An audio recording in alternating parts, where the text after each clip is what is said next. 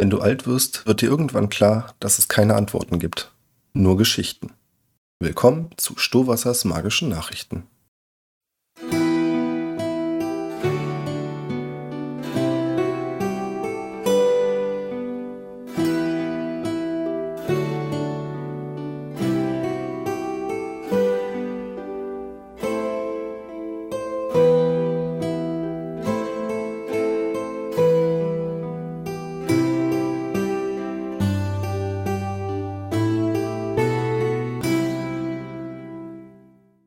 Guten Tag, durchlauchte Hörer und gemeines Volk. Das sind Stohwassers magische Nachrichten, auch heute wieder am zweiten Tag des Turniers live vom Turnier. Und damit geht's auch direkt los. Treffsicher. Das Turnier von Roller geht in den zweiten Wettkampftag.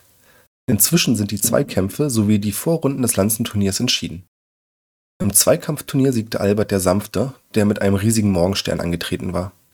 Entgegen seines Namens stellte sich heraus, dass Albert mehr als leicht zu reizen ist und wenig Erbarmen kennt. Ich frage mich an dieser Stelle, wer sich diese Titel ausdenkt und gratuliere zu einem unangefochtenen Sieg.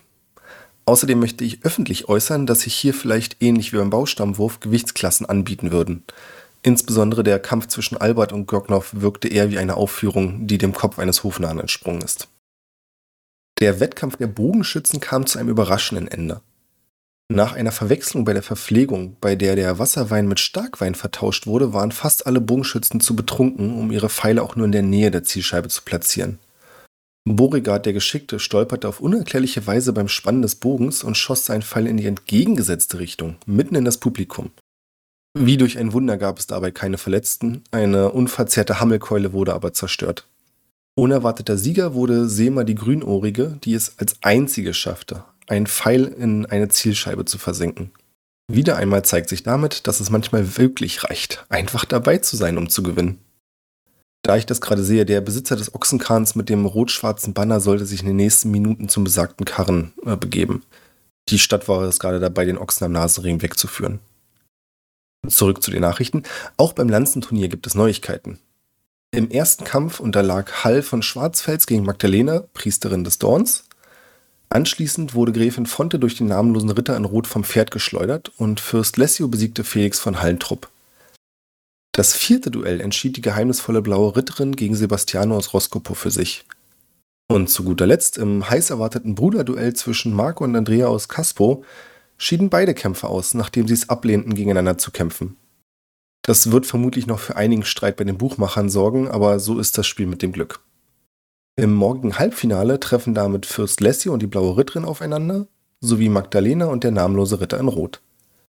Für den Abend ist dann als Abschluss des Turniers das Finale der Lanzenreiter geplant.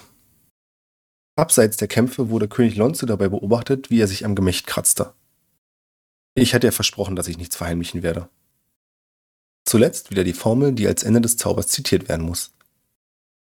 Danke an die Unterstützer der edlen Sache, Isoboy und Nico. Wenn auch ihr ein Opfer bringen wollt, könnt ihr das gerne tun. Besucht patreon.com slash triple20 oder q-fi.com slash triple20 und folgt den Anweisungen. Außerdem findet ihr auf triple20.net Links zu unserem Discord, Bekleidungsladen und weiteren tollen Sachen. Lasst euch auch nicht aufhalten, mein Wort zu verbreiten und neue Anhänger für die Wahrheit zu suchen. Herz teilt und unterschreibt.